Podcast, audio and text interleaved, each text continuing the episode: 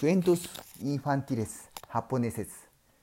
Se llama 座敷わらし Comenzamos. 昔々東北地方のある川で小舟に乗って魚を取っている人がいました魚網を引き上げようとした時子供が自分を呼んでいるような声が聞こえたので振り向いてみると荷物を風呂敷に包んだ川岸に立っている子供が自分の方に手を振っています。今呼んだのはお前さんかな？そんなところで何してんのかな？僕向こう岸まで泳ごうと思ったんだけど水が冷たくてやめたんだ。向こう岸まで僕を乗せてってくれないか？いいよ。でもちょっと待ってくれ。網を上げ終わったら向こう岸に連れてってやるから。男は船を漕ぎながら隣に座っている子供に尋ねました。さてこれからどうするつもりか？うん。僕ほんの数時間前まであの村に古くからある家に何の不自由もなく暮らしていたんだ。でも今度家を建て直すことになったんで僕そこを出ることにしたんだ。こっちにも古い家があるんだ。子供は反対側の村を指さし言いました。しばらくそこにいようと思ったんだ。船はじきに川岸に着くと「着いたぞ。元気でな坊や」そう言って男が振り返ると子供の姿はありませんでした。狐に包まれるような思いでした。噂によると村一番繁盛した家が突然商売がうまくいかなくなりました。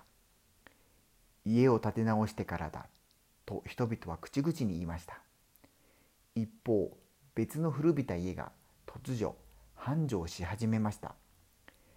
そこは古くからある宿屋でしたが実はうまくいっていませんでした。宿泊客が何日もいないこともありました。でもある日のこと客が一人泊まり夕食後くつろいでいると男の子が部屋に入ってきました僕と腕相撲やらないいいよ。でも坊やには勝ち目ないよ暇を持て余した客は子供の誘いにを受け入れました。ところが何回やっても子供には勝てずとうとう降参しました。翌朝男は宿の主人に言いました実に強いお子さんですね。夜腕相撲をやって楽に勝てると思いましたが何回やっても勝てません。息子さんに勝てる者はいないでしょう。息子と腕相撲？何のことでしょう。家には息子なんていませんよ。それからというものその噂は広まり宿屋はあっという間にその地方に知れ渡り大勢の客がやってきたので宿は泊まり客であふれていました。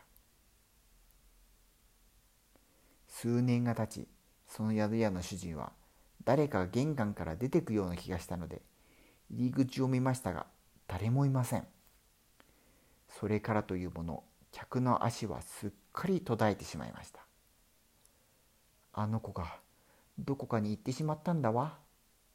人々は噂をしていました。おしまい。